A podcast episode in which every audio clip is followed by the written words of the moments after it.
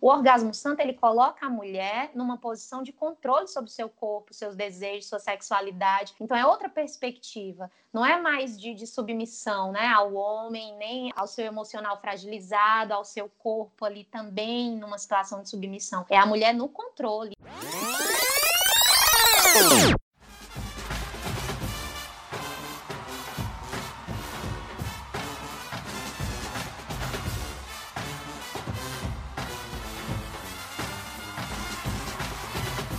Elas Pesquisam Podcast, seu podcast sobre as dores e as delícias de ser pesquisadora.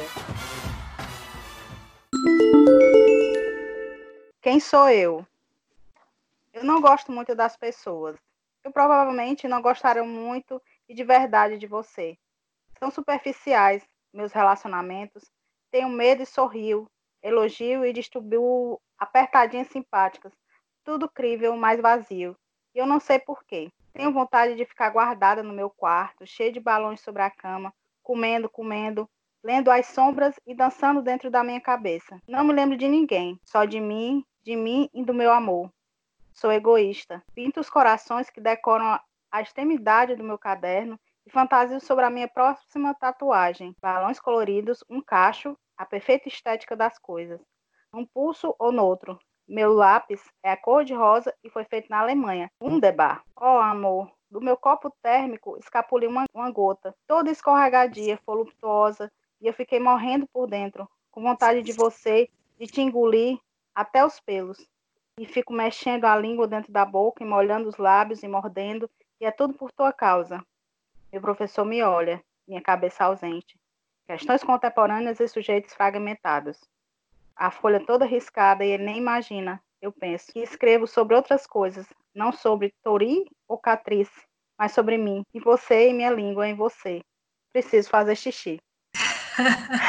Esse trecho que eu acabei de ler, da primeira obra da escritora K. Dantas, Boca de Cachorro Louco, e é um dos textos que está marcado, são várias partes que estão marcadas, e eu mais gostei desse primeiro livro dela, e eu li porque eu me identifiquei nessa entrada que a gente faz às vezes por dentro dos nossos desejos em lugares completamente inusitados, como a sala de aula. Olá, gente. Dando continuidade aqui ao nosso mês das escritoras, né? Nós do Elas Pesquisam, eu, Cláudia Costa. E eu, Helena Coelho. Hoje temos a honra inenarrável de ter uma figura, né, que além de ser escritora, movimenta as redes sociais. É super interessante essa relação que ela tem, né? Hoje nós vamos conversar com a Ana Karina Dantas ou a K Dantas. E cá a gente já começa te perguntando quem é você no jogo do bicho. Eu sou a K Cadantas. É, o meu nome é Ana Karine, inclusive postei isso no Facebook. Tinha um monte de gente horrorizada porque não sabiam que o meu nome era Karine, muito menos que tinha Ana. Mas todo mundo me conhece como K. E é como eu assino também os meus textos e os livros que tenho publicados. Nunca me apresento como escritora, é, me apresento como professora, né? Sou professora de inglês e atualmente eu estou lecionando aqui na rede municipal de Jundiaí, onde eu moro, mas sempre tentando voltar para Fortaleza, né? Não me sinto, vivo muito bem aqui, sou muito grata pela oportunidade, pelo meu trabalho, né? E, e tudo mais. Mas é uma cidade que, na qual eu não me sinto confortável porque é muito conservadora. Então, eu não tenho muitos amigos, por exemplo, e nem tenho muita assim vontade de fazer amizades, porque eu fico o tempo inteiro desconfiada se é uma pessoa se é um bolsonarista, alguma coisa do tipo, e ultimamente eu ando com os ânimos assim à flor da pele, né, querendo matar mesmo esses indivíduos. Bom, além disso, eu escrevo, sempre é, gostei muito de ler e por causa da leitura foi que eu entrei no mundo da escrita, porque eu tive o desejo de escrever as minhas próprias histórias, né, os próprios, os meus próprios mundos e universos para os quais escapar, porque enquanto uma menina ali da periferia que não, não tinha eu, por exemplo, quando era criança, achava que nunca ia viajar de avião, porque nunca ia ter dinheiro para fazer isso. Eu tinha muitos sonhos que eu achava que só seriam possíveis de realizar na escrita. Por isso que eu comecei a escrever as minhas próprias histórias. E aí, na adolescência, eu tive os meus primeiros blogs, que eram blogs de maiormente de contos eróticos. Não porque eu tivesse um fascínio especial por esse gênero, por esse tipo de escrita, mas porque eu consumia muita Júlia Bianchi Sabrina. E aí eu acabava escrevendo, né, esse, esse, esse tipo de texto. E o mais engraçado, meninas, é que quem me deu esses primeiros livros foi a minha mãe, né? Que é uma evangélica crentelha do meu coração. E ela nem imaginava o que, que tinha escrito ali naqueles livros e o que é que aquelas leituras me fizeram querer viver e escrever também. Eu me lembro, assim, das descrições, né? Iam falar, sei lá, do, do órgão masculino e falava, ah, o estandarte de fulano enrijeceu e se ergueu. E aí aquilo é, causava uma impressão muito forte no meu imaginário e foi como eu acabei é claro que eu também consumi outro tipo de literatura, literatura de qualidade, e que também abrigava esse tipo de, de descrição, né, sexual, enfim, mas foi como eu comecei a escrever esses textos eróticos mas eu era virgem, né? Engraçado. E ainda frequentava a igreja, aí foi um escândalo. Tive que desativar o meu blog, parei de escrever por um pouco de tempo. E quando eu passei por esse relacionamento abusivo, é, já quando eu tinha 24 anos, isso foi depois de um casamento que não deu certo. Menina, passou muita água embaixo dessa ponte, né? Até eu voltar a escrever mesmo, assim. E foi quando eu passei por esse relacionamento abusivo que eu voltei com tudo para a escrita, porque como eu tinha muita vergonha de contar para as pessoas e compartilhar com as minhas amigas ou com a minha família o que estava acontecendo, eu escrevia. Então, assim, apesar de o Boca não ter, nunca teve é, pretensões literárias esse livro. Nunca escrevi pensando, hum, estou aqui escrevendo um livro que eu vou publicar. Não foi assim, né? Mas eu, eu compreendo, assim, que haja ali uma poesia, uma, um lirismo para tratar de certos assuntos, porque é mais ou menos como eu gosto de enxergar o meu dia a dia. E na dor, então, isso acabava aumentando, né? Era uma coisa que, que crescia, assim. Então, nasceu esse livro. Depois que acabou o relacionamento, juntei tudo, publiquei. Aí a gente pode falar mais sobre isso mais para frente. E tem o Orgasmo Santo, que foi recentemente publicado, já saiu da gráfica com o anúncio da pandemia, então não tivemos lançamento presencial, não tivemos abraços, e nem os cheiros, de que eu gosto muito, e eu espero que quando tudo isso passar, isso seja possível de se fazer. Mas a repercussão do livro está sendo muito boa, apesar de tudo. Então eu acho que eu nem tenho assim muito do que me queixar, porque é, né, em circunstâncias como essas, a gente conseguir vender um livro, divulgar e alcançar leitores é, é um grande privilégio. E essa sou eu, assim, eu sou ateia, tá, mamãe? Já frequentei a igreja evangélica, tenho a minha mãe, que amo muito, que é evangélica, que é crentelha, que tem uma, uma presença muito forte na minha vida. Hoje, muito mais como amiga, né? Mas antes era uma, um relacionamento meio traumatizante, violento, assim, porque a igreja, para mim, ela, para mim, ela foi e ainda é assim um sinônimo de grande opressão. Eu fui muito oprimida no ambiente é, da igreja evangélica. Foi muito difícil para mim crescer e me formar mulher nesse ambiente. Então, vai ver, é por isso que eu sou meio desvairada, assim, do juiz de vez em quando, com relação a, a esse meu processo de autoconhecimento, de descoberta da minha sexualidade, do meu corpo. Uma coisa que eu gosto muito da tua escrita é essa ida e saída da descrição. É como se fosse um mergulho, aí sai, um mergulho, aí sai. Como você está falando, não foi intencional, né? Mas eu gosto muito eu gosto muito porque me lembra é, outras autoras também, né? Como a Virginia Woolf, né? Quando a gente ela sai fluxo de consciência, mas ela tá falando, tava tá, tá indo de uma cabeça, vamos dizer assim, né? De um momento para outra. E também a Clarice, aquela coisa de você estar tá dentro da cabeça da pessoa. Eu gosto Eita, muito como eu tô bem acompanhada, hein? eu gosto muito disso, porque a descrição de fora do, da parte externa é um desenho, mas há uma identificação, pelo menos para mim, teve uma identificação com, com, com as sensações, com o, o, os sentimentos, né?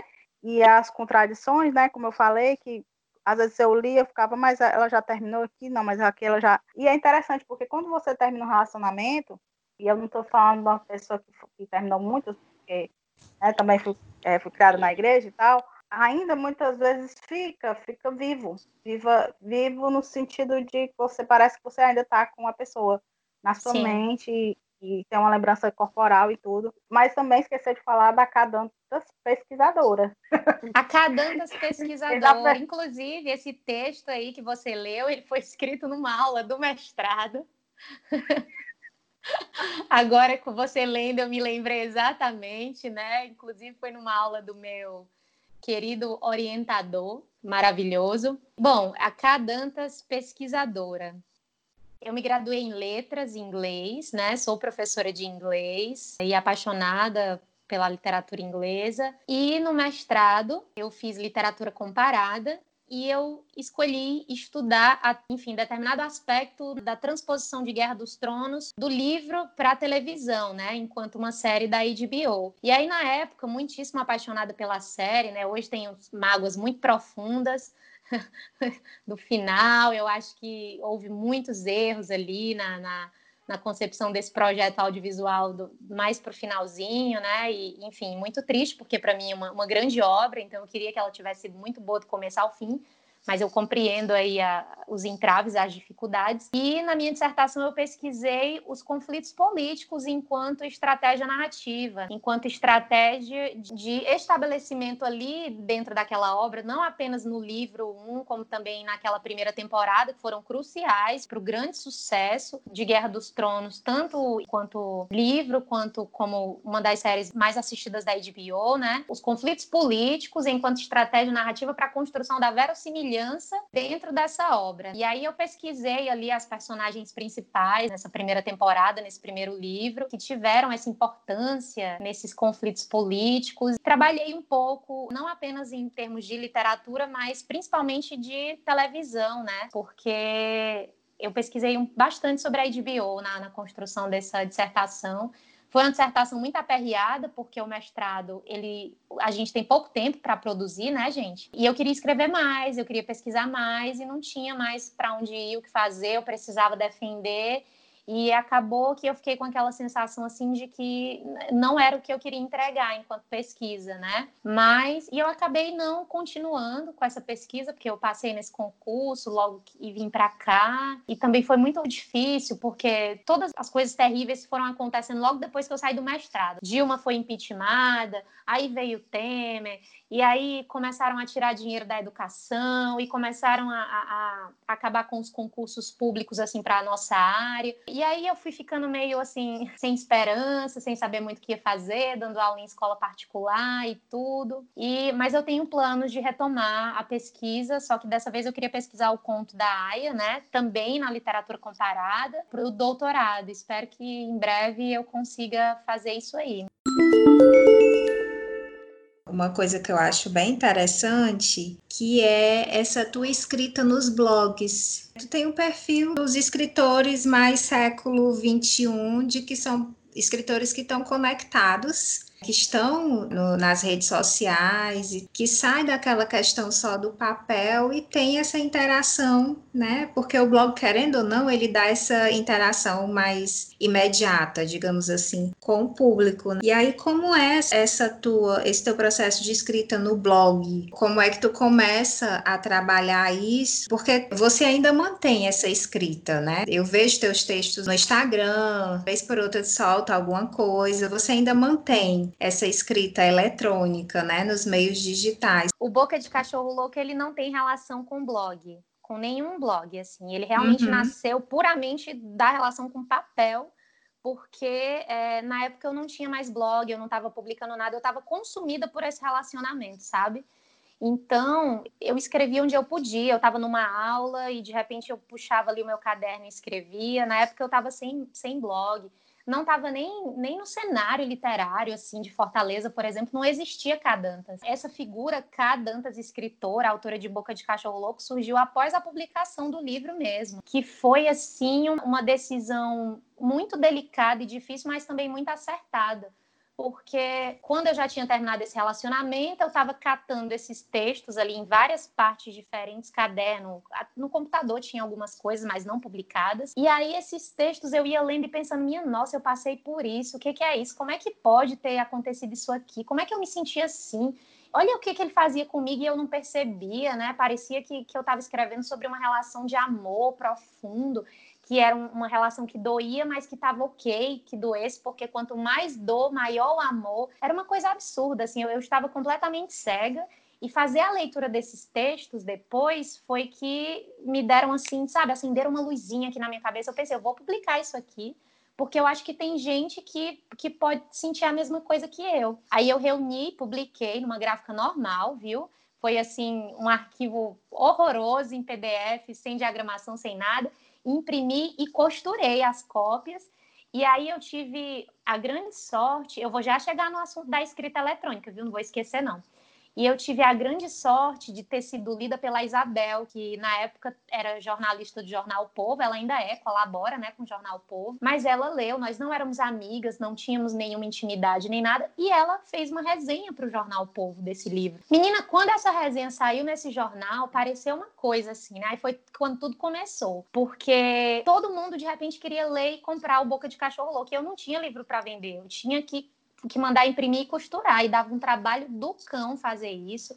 É, foi muito sofrido esse processo, mas aí eu lancei e as pessoas foram comprando, e aí dei entrevista na TV, no jornal, começou a criar ali aquele burburinho em torno desse livro e da K, né? Da, da K escritora que passou por isso e tudo. E aí, por muito tempo, eu fiquei falando muito sobre esse assunto dos relacionamentos abusivos, de como foi publicar esse livro, de como foi devassar minha vida aí para qualquer pessoa que estivesse disposta a ler enfim, mas nada online ainda. Depois que eu entrei, digamos assim, nesse cenário literário da minha cidade, foi que eu tive o desejo de voltar a publicar em blog. E aí eu já tinha voltado a escrever, comecei a mandar texto para concurso literário, sabe? O Boca foi assim eu já escrevia antes, eu gostava de escrever, eu já tinha tido outros blogs, mas eu não tinha mais aquela coisa de, hum, vou aqui ser escritora, ter uma carreira literária. Não havia isso. Isso veio com boca de cachorro louco. E aí eu resolvi fazer um novo blog, que foi o Orgasmo Santo, que assim como os meus primeiros blogs, ele tinha essa provocação com a minha formação cristã. E aí eu voltei a escrever uns contos eróticos e publicar nesse blog. Só que, Cláudia é, e Eliana, o que acontece é que esse ambiente virtual do blog, ele é muito efêmero. A gente publica um texto hoje, amanhã ninguém liga mais que aquele texto está lá, né? Então ele funciona para mim no blog muito mais como um arquivo. E aí eu ia publicando, compartilhando, colocando no Instagram e as pessoas iam lendo e conhecendo. E eu via que tinha um público, que eu já tinha estava formando ali um público leitor. Eu tinha textos que eu considerava tão bons e bonitos nesse blog que eu pensei, poxa, eu vou publicar isso aqui, eu vou ter que imprimir, porque como eles estão aqui, as pessoas não estão dando atenção. E essa ideia me ocorreu quando eu fui para o curso de escrita criativa, que eu já tinha vindo aqui para São Paulo e aí eu consegui me matricular nesse curso, que era um sonho que eu tinha e não havia isso em Fortaleza ainda, né? E aí quando eu comecei esse curso, eu levei um texto do blog impresso, né? E aí um monte de leitor profissional, meu professor, aquele povo importante tomando vinho ali, lendo literatura. Aí eu toda tímida levei o meu texto. Quando eu terminei a leitura desse texto, muitos elogios, né? E todo mundo parabenizando, e que belo texto, que coisa bonita. Eu pensei, gente, eu não, eu não ouvi isso quando eu publiquei no blog. Não tive essa recepção, né? Mas aconteceu isso aqui. E aí eu me toquei que não era o suficiente aquilo ali, que eu precisava publicar em livro, porque só no blog as pessoas não valoravam como eu gostaria. Então, o blog, ele funciona para mim hoje muito mais como um arquivo. Agora, o Instagram não, o Instagram é aquela ferramenta que me permite vender livros. Eu vendo bem pelo Instagram, mas isso exige de mim uma coisa que eu confesso de todo meu coração para vocês, que eu odeio fazer. Eu queria muito não precisar ter Instagram, sabe? Ser assim, uma escritora bem famosa e reclusa, que só precisava existir, escrever, que o povo ia comprar dezenas e centenas de livros e eu não ia nem dar as caras em Facebook, nem Twitter, nem. Isso consome, você tem que ficar pensando, ah, o que é que eu vou postar hoje? Qual a foto que eu vou tirar? Preciso chamar a atenção desse povo. A campanha de financiamento coletivo do Orgasmo Santo foi uma loucura Todo dia eu ia dormir e acordava pensando qual é a marmota que eu vou fazer hoje para conseguir vender livro, porque eu preciso financiar esse projeto. Aí eu me vesti de freira, eu dancei, eu fiz toda a marmota que vocês conseguirem imaginar, mas era tudo muito arquitetado, assim, eu preciso chamar atenção, preciso vender livros. Como eu já uso bastante, porque eu sou obrigada a isso, porque se eu sumir, eu deixo de vender livros, né? E é importante para mim ser lida, porque assim, acontece muito, eu vejo muito Inclusive, comentei com um amigo, um poeta português, hoje numa conversa, que é muito comum você ser escritor, escrever, publicar e ser lido apenas pelos escritores.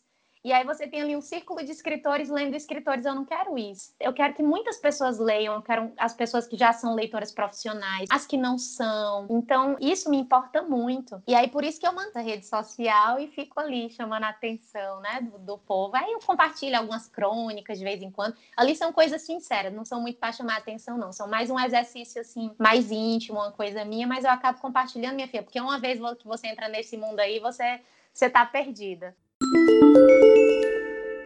Porque o blog nasceu como uma escrita íntima, né? nasceu como se fosse um diário que você, ao mesmo tempo que você está expondo, você também quer ser lido. Quando você falou lá atrás sobre você tinha uns blogs que falavam contos eróticos, eu lembrei de um filme que é baseado também numa história. É, e eu estou esquecendo o nome do blog da, da menina. E é super interessante. Depois eu, eu em espanhol, depois eu vou catar e achar. Que... Epa, esse filme eu acho que eu assisti, sim. É, tem, ela... tem alguma coisa de louca no título, louquinha, Isso, doidinha, é, tem alguma coisa assim. Eu assisti, fantástico, assisti duas vezes esse filme. Me identifiquei mil vezes. Jovem alocada é, e tudo. Jovem, sei lá. É, é sexuais dela, masturbação, bissexualidade. É sim, é, é, isso mesmo. É Gosto, inclusive.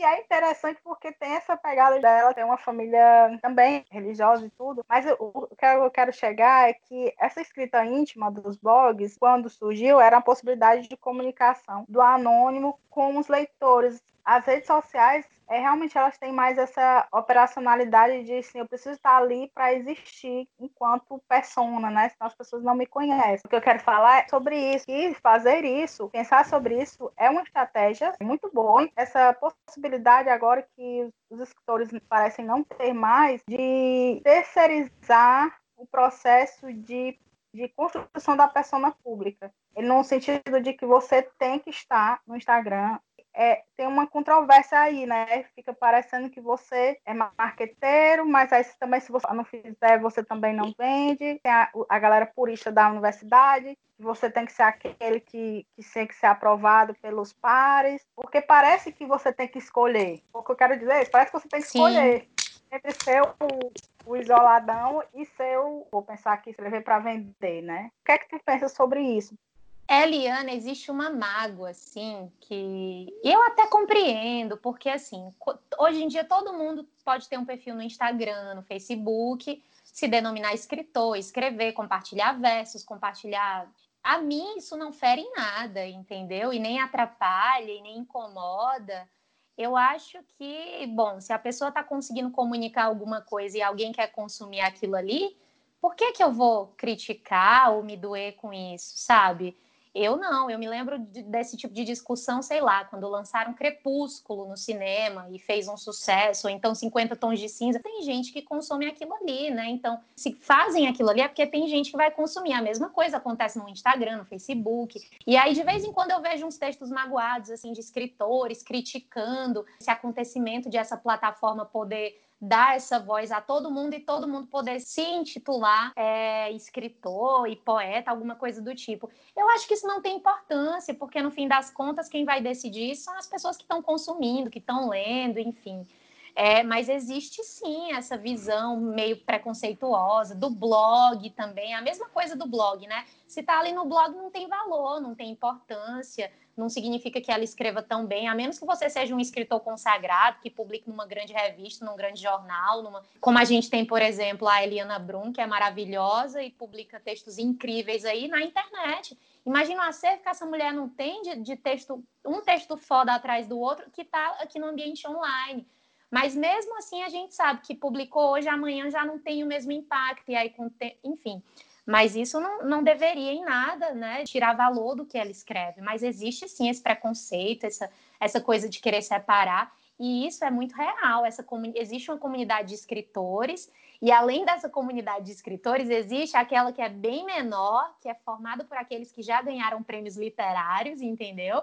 E aí, para você entrar nesse círculo aí, ah, são outros 500 para você ser aceito, para você poder ser seguido de volta por um escritor premiado. Nossa, né? Uma coisa assim. Você tem que ganhar um prêmio também, senão você não vai ser seguido de volta, né? Ou então, no mínimo, fazer muito sucesso. Então existe isso. Nossa, existe tanta coisa tosca assim nesse mundo. Acho que como em toda área, né? A gente sabe que na academia tem muito também essas essas vaidades, essas mesquinharias, tem muito disso. Eu sei, mas eu, eu não, não penso tanto nisso. Também não fico julgando quem, quem se diz poeta, escritor e está publicando versinhos ou versões aí no, no Instagram e no Facebook. Eu estou preocupada com o que eu estou escrevendo, se tem gente que está lendo, se está fazendo diferença para essas pessoas. O Boca de Cachorro Louco, por exemplo, nunca me esqueço, contar a história da Lili para todo mundo. A Lili veio me contar isso com lágrimas nos olhos, numa reunião da, da editora Aliás, lá no Teatro José de Alencar, teve um sarau, e ela, eu a conheci nesse dia, ela me disse que leu o meu livro é, indicada por uma psicóloga, indicado por uma psicóloga, e ela estava dentro de um casamento abusivo. Quando ela terminou de ler o meu livro, ela chegou em casa, empacotou as coisas e saiu de casa. Eu não vou, eu não, só se tivesse sido só a Lili, a leitora do livro, já tinha valido a pena essa publicação, entendeu? Já teria sido a decisão mais acertada da minha vida de publicar essa história. Então, é isso, é ser lida sim, é, é, e por todos, da maneira mais acessível possível. Se eu pudesse, eu dava os meus livros, né? Mas eles têm um custo realmente, não, e eu, infelizmente, não tenho como bancar isso. Então, a gente tem que vender, a gente vai fazendo aí o que pode, mas o meu desejo é alcançar o máximo de pessoas. Então, por exemplo, todos os meus poemas, eu não tenho nenhum poema inédito. Eu não tenho nenhum poema inédito, porque todo poema que eu escrevo eu publico no Facebook, no Instagram, mas eu tô com vontade de publicar um livro de poemas, né? Porque eu sei que o alcance vai ser outro quando tiver impresso.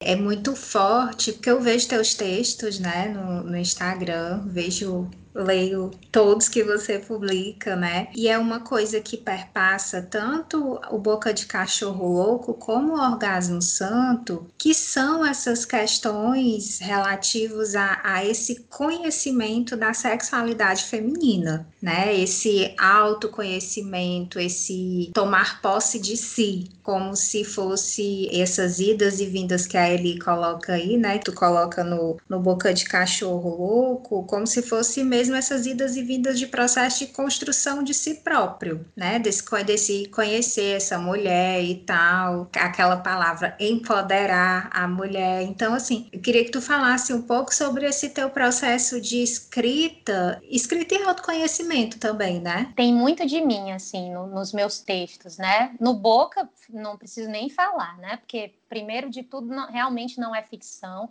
Eu não fiz nenhuma revisão nesse livro em termos de recorte, de inserção, de nada, porque eu não queria que em nenhum momento tivesse esse caráter de ficcionalização para além do que eu possivelmente já tenha feito no momento da minha emoção ali, da, de escrever naquela, sabe, aquele registro quente, como chama de você estar tá escrevendo à medida que está vivendo. Então eu tentei não mexer para que não houvesse isso. E, e no Boca, eu acho que, bom, para mim, pelo menos, fica muito evidente que havia uma dependência sexual e emocional muito forte nesse meu relacionamento abusivo. E era uma das coisas que me mantinha ali, porque não havia dependência financeira, não havia filhos, não havia outras coisas que muitas vezes são cruciais para que uma mulher permaneça num relacionamento assim. Então, para mim, a questão do sexo era muito forte, é, é do corpo, porque era muito bom, né, é, ter estar com ele nesses momentos. E eu tinha muito medo, porque como é, é, eu era consumida por aquela relação e pelo que eu sentia por ele, eu achava que se aquilo ali acabasse, nunca mais eu ia ter aquilo, né? Nunca mais eu ia encontrar um outro corpo que me fizesse sentir daquele jeito. Então, no orgasmo, no, no Boca de Cachorro Louco, eu acho que isso fica, fica claro, assim, essa dependência. Era uma coisa muito dolorosa e muito forte muito física. E no Orgasmo Santo, o Orgasmo Santo ele já tem é, textos de ficção, que foram realmente exercícios de ficção, que eu construí, mexi, revisei, né? Eu queria realmente contar uma história, mas há uns textos mais líricos que foram escritos da minha percepção do meu próprio corpo e que eu acho importante porque ele já quebra aquilo que eu vivi quando eu escrevi o Boca de Cachorro Louco, porque o orgasmo santo ele coloca a mulher numa posição de controle sobre o seu corpo, seus desejos, sua sexualidade. Então é outra perspectiva. Não é mais de, de submissão, né, ao homem, nem ao, ao seu emocional fragilizado, ao seu corpo ali também numa situação de submissão. É a mulher no controle. Isso para mim é muito importante. Os poemas não, né? Os poemas já são mais todos muito pessoais, muito apaixonados, muito da minha vida. Poucos são são é, exercícios de ficção. E agora, assim, esses são os dois livros. Eu terminei recentemente de escrever uma novela que se chama Inhamuns.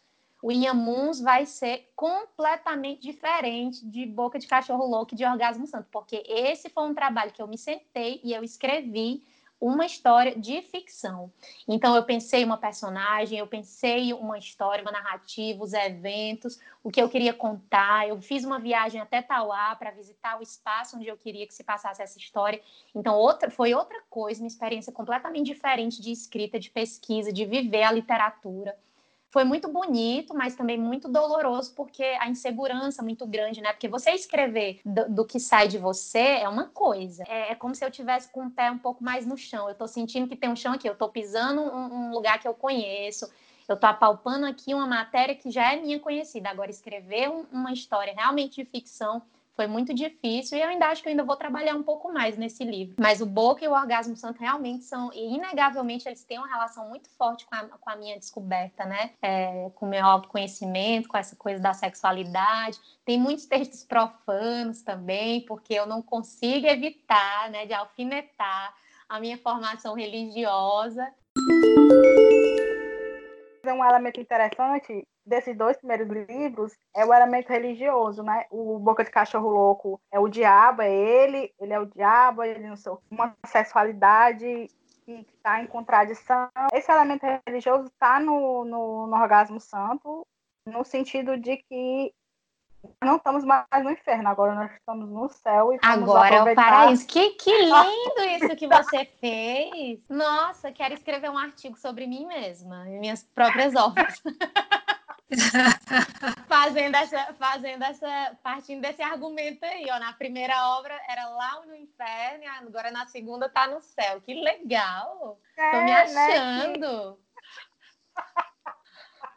você está passeando aí por vários tipos de escrita, né? Pela, pela escrita mais pessoal, aquela coisa mais é, íntima, o, um ensaio pela crônica, já falou que fez é, poesia e agora novela, né? E aí vamos para Yamuns e tal. Mas uma coisa que eu já, já ouvi outros escritores falarem, né? Cada livro vai ter um pouquinho de você, querendo ou não. Você não acha que vai ter? Porque assim essa tua saudade do Ceará, essa tua vontade de voltar para as tuas origens e tal. É, em Amuns, tu já falou sobre esse livro na, nas tuas redes sociais, né? Já. E aí, já, toda já. vez que eu vejo, que eu escuto você falando, ou que eu leio alguma coisa de Inhamuns, eu, putz, olha, olha aquela coisa, identificação com a terra, os sentimentos, as emoções de pertencimento e tal. Eu já faço essa leitura, né? Você não acha que tem um pouquinho, independente do estilo, estilo de escrita, se é ficção ou não, sempre vai ter um pouquinho do escritor? Eu acho, eu acho que sim. Eu acho que vai, é como eu falei, né? Eu acho que vai ser inevitável identificar algumas coisas ali que, que são muito da K, uma coisa que a K diria, ou que ela sentiria, ou provavelmente sentiu mesmo. Mas eu, eu não estou tentando pensar muito nisso, não, porque eu me sinto insegura, eu acho. eu quero pensar assim, que Inhamundo vai ser um, um divisorzinho de águas, assim, na, na minha escrita, né? Porque deu um trabalho diferente. O Boca de Cachorro Louco, por exemplo, não tive trabalho nenhum, só peguei um monte de, de desabafo, juntei, pá, publiquei. O Orgasmo Santo também nasceu de um jeito mais leve, muito assim, de uma pulsão, uma coisa imediata, que eu ia lá e pá, pá, pá, pá, pá de repente estava um conto ali pronto. Esse não, menina, esse deu um trabalho. Eu fiz o curso de escrita, eu levava, trazia, revisava, repensava. A única coisa que foi sempre inegociável desse livro, desde o começo dessa história, foi o título, porque ele já nasceu com esse título de um conto muito lúbrico que eu publiquei, inclusive no Orgasmo Santo, sobre essa mulher que retornava de algum lugar para o sertão E aí eu fiquei o tempo inteiro, quem é essa mulher? Por que, que ela voltou? Quem é esse homem que está com ela? O que, que vai acontecer a partir de agora? E aí foi como a história começou a se desenrolar. E por isso que eu digo um trabalho assim mais desafiador e, e, de, e a primeira realmente obra de ficção que eu escrevo, porque eu tive que responder todas essas perguntas. Eu não tinha nada disso ainda, né? Mas certamente ela, ela vai ter um pouco de cara. E tem o componente feminino aí de novo, né? Pulsando. Tem, sim. Tem, tem uma nova heroína aí. Uma questão que é do campo que sempre me inquieta, que é o campo mesmo de escritores. A academia, a universidade é masculinista, enfim, né? Tem o patriarcado, machismo. Me parece que escrita feita por mulheres é muito mais cobrada aliás, é muito mais classificada como uma escrita mais subjetiva e é como se as escritas feitas por homens tivessem mais a pretensão de serem uma escrita de ficções de mundos, de criação de mundos, né? É como se o ambiente doméstico e público ainda estivesse nessa divisão. Aí me parece também que há essa hierarquização de escritores, né? E das escritas, né? Isso me incomoda, assim, porque, primeiro, né, que parece que a emoção é uma coisa feminina, e segundo, que há uma hierarquização do tipo de, de gênero, né, de escrita. Tu já passou por essa classificação entre os encontros literários que já foi, dos festivais literários, assim? Esse incômodo que você tem, ele é o incômodo real, porque, assim, a gente ainda está num cenário em que os homens publicam mais e homens brancos, né? É claro que, considerando aí o Instagram e o Facebook, o alcance das redes sociais, a gente tem conseguido alcançar mais pessoas, mas eu fico pensando se não fosse, se não fossem essas ferramentas, não haveria nada disso, né? Não haveria um alcance como esse, essa mulherada aí se impondo, é, escrevendo, publicando, tem os slams, agora tem muita coisa acontecendo, mas em termos de publicação, o homem, o escritor, homem branco, ainda é certamente o, o, o reizinho do cenário, né? E, e sim, é, é visto também como aquele a, a, aquele perfil de quem domina o romance, né? O livro de contos, o livro de, né? São os grandes contistas e romancistas, enfim. Eu tenho a mesma percepção que você, sim. É, e ainda vou acrescentar outra coisa, ainda tem a, a divisão por regiões aqui no Brasil, né? Porque, por exemplo, quem está no Nordeste, no Norte, o Sudeste é o que domina isso aí, né? Sul e Sudeste, vamos dizer assim, mas principalmente o Sudeste. Então, para mim, por exemplo, que, que venho do Ceará e eu estou morando agora em Jundiaí, estou mais perto de São Paulo, eu fiz um bom contato com muitas pessoas daqui, mas porque eu tenho Facebook, por exemplo, né?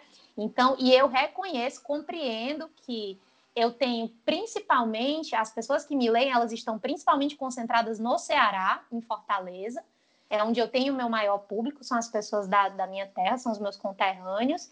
E por agora, depois da publicação do Orgasmo Santo, com o financiamento coletivo, eu consegui né, abarcar mais regiões do Brasil, mas ainda é aquela coisa assim, vista com muita desconfiança.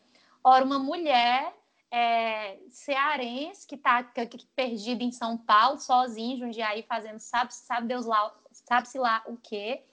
E, e, publicando esse livro com contos eróticos, ilustrados, tem muita desconfiança. O gênero do livro também gera uma, um, um desprezo, uma coisa assim, né? De, de, enfim, por serem contos eróticos, fica uma coisa. Ainda tem muita gente pudica, meu povo, nesse meio, vocês não têm noção assim do é uma coisa que eu fico pasma, pasma, porque são pessoas que muitas vezes estão ali com e falando de Hilda e, e lendo, é, sei lá, né? E citando Bukowski, não sei o quê, mas elas, elas não conseguem falar nem escrever cubo, seta, sabe? É uma coisa assim que, que gera um constrangimento. Então eu sinto um constrangimento das, das pessoas, dos escritores, de enfim. Eu sei que tem, né? Mas a gente, o que a gente não pode fazer é desistir, porque já é tão difícil se a gente ainda fosse deixar intimidar por esse cenário aí desolador, né, em que os homens dominam, o homem branco do Sudeste, a gente fica doida. O negócio é ir fazendo os contatos, dando as mãos com outras mulheres, apoiando o trabalho das outras mulheres também, né? Porque a gente tem que fazer isso, se ajudar. O teu livro primeiro, né, O Boca de Cachorro Louco, ele foi publicado por uma editora de mulheres, né? Uma editora feminista e tal. O Boca de Cachorro Louco, a segunda edição, né? Porque assim, a primeira foi daquele jeito que eu expliquei: imprimia, costurava, vendia. Só que teve uma hora que eu não aguentava mais, eu não queria mais fazer esse serviço. E, e aí o Thales, Thales Asgon, né, o poeta, produtor, milhões de coisas incríveis que Thales faz. Ele me conheceu, me levou para o SESC, levou o meu livro para o projeto do, é, do Bazar de Letras. E aí foi ele quem fez essa ponte com as meninas da Aliás, né, que era um selo editorial na época, não era nem editora. E aí elas acolheram a minha história e fizeram essa segunda edição tão bonita, né? E, e eu serei sempre grata, porque com elas já o Boca tomou outro fôlego, aí começou tudo de novo, entrevista, resenha, é, lançamento, ida a eventos literários. Eu estive na Bienal do Livro, que eu nunca pensei né, que fosse acontecer de eu ir para a Bienal do Livro como convidada em Fortaleza, e aconteceu. Eu falei do Boca, de violência doméstica, da minha própria experiência. E aí as coisas vão acontecendo, mas sim, é, elas continuam sendo uma editora formada por mulheres para publicar mulheres, né? Inclusive, já deixo aqui no, no, no podcast o contato, vão lá no Instagram, aliás, a editora, que tem coisa boa lá, mulherada. E agora tu tá no, no Gosto Duvidoso. Ele foi publicado pela Gosto Duvidoso, que é de São Paulo, mas por várias razões, assim, né? O ilustrador é um homem, quem ilustrou Orgasmo Santo é um homem, e aí é um amigo pessoal de muitos anos, e a gente pensava em fazer um projeto juntos. Como o nosso projeto não caberia na editora Aliás, por exemplo, eu pensei, não, vou procurar uma aqui de São Paulo. Fui para um evento aqui das, das editoras independentes, conheci a Gosto Duvidoso, o nome já chamou a atenção, né? Fui atrás dos trabalhos dele, do que eles publicavam, vi que, que dava certo enviar a proposta do Orgasmo Santo, enviei e eles acolheram, né, abraçaram o projeto com a gente e a gente publicou com eles. E foi bom, foi uma decisão acertada também, porque alcançamos outros públicos, né? Eu alcancei outros públicos, então fiquei, fiquei bem contente. Como é você correr atrás, literalmente, para poder ser publicada? Porque comumente não, né? As formações conservadoras de edição de livro é aquela coisa, as grandes editoras, poucos chegam nelas, né? É, é você ir para a editora, ela publica e tal, e você ainda tem uma renda com isso, mas no teu caso teve que correr atrás da renda para poder publicar o teu livro. Fala um pouco dessa experiência do financiamento coletivo. Então, isso é muito, é muito complicado, né? Essa coisa dos livros. Eu nunca tive, por exemplo, prejuízo com Boca de Cachorro Louco. Ele vende muito bem esse livro, e eu acho assim que se tivesse sido, é, se houvesse, tivesse havido o investimento de uma grande editora, eu acho que ele tinha vendido muito, viu? Por causa, assim, da temática muito delicada, do, do que ele aborda, do que se propõe. O Orgasmo Santo, é, quando a gente mandou a proposta para Gosto Duvidoso, a gente não esperava que eles fossem fazer essa contraproposta de a gente trabalhar com um, um financiamento coletivo. A princípio, eu fiquei pensando assim, rapaz, isso não vai dar certo, eu não vou conseguir, a gente não vai conseguir financiar. E aí deu um nervoso, né? Eu fiquei assim. Só que aí eu pensei, eu tenho leitores, eu, foi, a, eu, foi, foi a primeira coisa que eu pensei, né? Eu tenho leitores, eu sei que tem gente que se eu lançar um folheto, vai comprar. E aí eu tentei ficar um pouco mais otimista, né? Pensando nisso, nas pessoas que já me liam, que, e que esper, estavam esperando, aguardando eu publicar alguma coisa nova. E aí eu respondi para os editores assim: vamos que eu consigo vender esses livros, né? Eu não, não tinha certeza. Mas eu tive, eu fui otimista, né? Eu falei, vamos, eu vou conseguir vender esses livros. Aí eu falei para o Bruno, Bruno, tu desenha, ilustre isso aí que eu vendo isso aqui, né? E aí foi uma parceria muito grande com a editora, porque assim, eu tive muito trabalho, mas o meu trabalho era basicamente de pensar as marmotas, né, para chamar atenção ali no Instagram, no Facebook. Quem administrou a página no Catarse, na plataforma mesmo, foi a editora. Então, toda essa coisa de editar vídeo, de cuidar dessa parte mais estética, assim, foi com eles, porque eu não sei fazer nada disso. Então, o, o meu grande anseio, a minha grande preocupação e ansiedade era pensar em coisas que que parecessem engraçadas, irreverentes, para chamar a atenção das pessoas. Porque se eu tivesse feito essa campanha de um jeito sério, eu acho que não, a gente não teria sido tão bem sucedido, entendeu? Apesar de eu ter um público leitor em Fortaleza, eu precisava chamar a atenção de outras pessoas para financiar esse livro, né? De, porque a, a, campanha de financiamento coletivo é uma espécie de pré-venda. É assim, olha, me dá aqui o seu dinheiro, eu vou te dar um livro em troca desse dinheiro, mas você vai ter que esperar um pouco, porque eu preciso desse dinheiro para imprimir esse livro. E aí a gente precisava convencer as pessoas, né, disso. E aí em troca oferecemos as recompensas, teve ecobag, teve várias coisas legais, mas o resultado, gente, foi um livro, o livro está muito bonito, muito bonito mesmo. Eu fiquei muito contente. Foi cansativo, foi uma coisa muito exaustiva. Eu não acho que financiamento coletivo seja um processo para todo mundo, sabe? A pessoa tem que tem que se preparar para trabalhar, porque se você não for famoso, que você colocando ali o seu link já vai ter um montão de gente para financiar, você vai ter que ralar, igual eu fiz, né? Às vezes eu brinco dizendo que eu sou uma subcelebridade, quase uma subcelebridade em Fortaleza. Mas eu não sou famosa absolutamente, né? Eu tenho pessoas que leem, que acompanham o meu trabalho, mas eu tenho consciência de que é um grupo muito restrito, que, ainda, que eu ainda vou ter que trabalhar muito para alcançar mais pessoas, enfim mas dá muito trabalho, dá muito trabalho. Então a pessoa tem que ter muito sangue no olho para começar um financiamento coletivo, porque não, não foi fácil, mas foi gratificante assim. Eu conheci muita gente legal que comprou o livro e que e alcancei pessoas que eu não teria alcançado se não tivesse sido esse financiamento, sabe? Então não me arrependo não, foi bom, faria de novo. E a Musa já tem editora ou o Inhamuns, ele tá, permanece inédito, né? Eu não, não vou publicar esse livro esse ano. Esse ano, para mim, é ano de trabalhar só o orgasmo santo. E na medida do possível, por causa dessa pandemia, ninguém sabe o que, que vai acontecer, mas é, o Inhamuns, até então, eu enviei para dois concursos literários. Eu enviei para um em Portugal sem revisar, tava todo cagado, gente, o, o, esse arquivo, sabe? Foi tipo assim, terminei aqui, vou mandar, porque é o último dia, aí mandei. Mandei para o Prêmio Manaus de Literatura, eu, assim, é o que eu pretendo fazer por enquanto. E trabalhando, tá uma novela, já tá uma primeira versão que me agrada, né? Eu li inteiramente, eu li várias vezes, já submeti o livro à leitura de um, um leitor profissional, ele também me deu um feedback muito positivo. E aí eu quero continuar fazendo isso, trabalhando, mexendo, mandando para concurso. Ano que vem, se nada acontecer, se eu não ganhar nenhum prêmio, né, para entrar no, no hall dos ilustres e se, seguir um povo famoso aí no Instagram, tô brincando, viu, gente? Mas não, tô brincando, não, é sério, bem sério. Mas se nada acontecer, aí eu vou sim. Eu tenho alguns editores que entraram em contato comigo e que é, disseram que receberiam né, o original com prazer para ler e fazer a apreciação e de repente publicar. Mas por enquanto eu, ele está inédito e é isso. Eu vou mandar para esses concursos aí que exigem ineditismo para ver se dá em alguma coisa. Se não der, a gente vai, vai atrás dos convites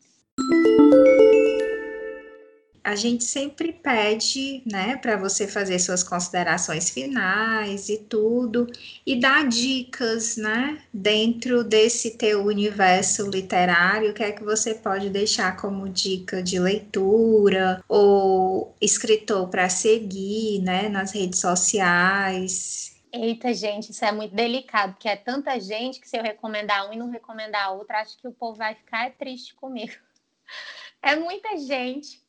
Mas, ah, bom, deixa eu concluir. Então, primeiro eu quero agradecer, claro, foi, foi maravilhosa, né? Passar essa noite aqui na companhia de vocês, tendo essa conversa, me diverti muito.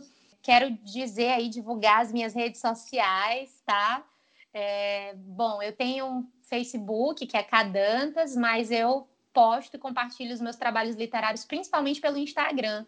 Inclusive a divulgação do link do blog, que se chama Orgasmo Santo, assim como o livro. E lá no meu Instagram eu estou como ContaK, arroba ContaK. E esse meu K tem um Hzinho no final, é K-A e H. Aí eu tenho todo cuidado na pronúncia, né? Que é para ninguém escutar outra coisa. E eu acho que dica de leitura. Gente, eu tô lendo eu tanta coisa.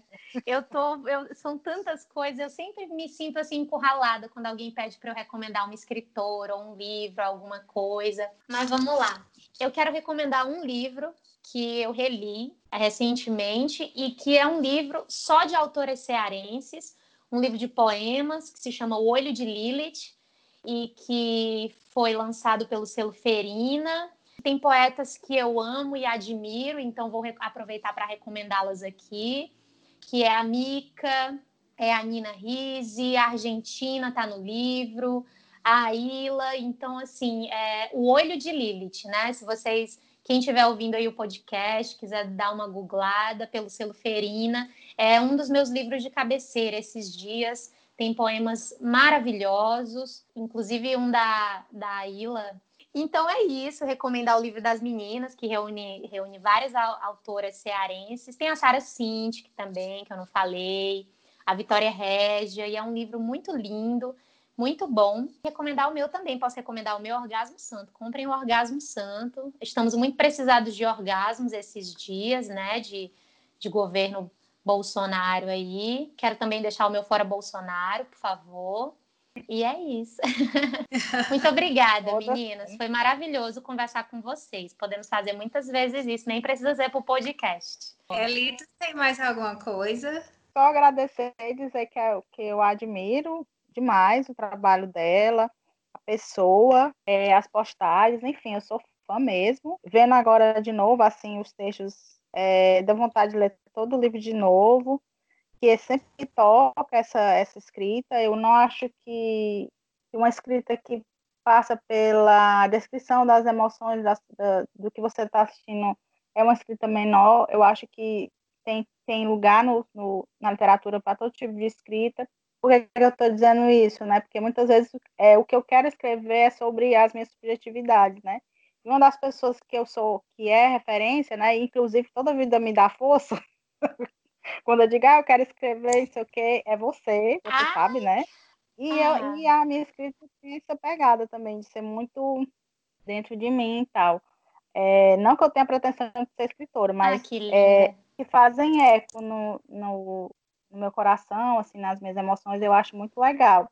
E agradecer, é, que é uma, é, era nosso, nossa pretensão esse mês de maio, tá entrevistando é, escritoras, né, pessoas, mulheres, é, feministas que trabalham essa questão da escrita, que é uma escrita sobre si, mas que também tem uma reverberação também social, porque se você falar sexualidade feminina, ainda é tabu, né? A uhum, sexualidade ainda é tabu. Sim. Imagine você falar que, que eu adoro puceta, ou então adoro bater seririca, é como se fosse a cor do outro mundo, é, é como se a gente não pudesse gostar de sexo. É isso mesmo. E nem, nem de, de, nada dessas coisas. E assim, é só agradecer pela sua participação aqui no nosso podcast. Eu estou bem feliz, eu acho que o Cláudio também está feliz. Nós estamos felizes com essa participação. Eu tô, é tudo recíproco, viu?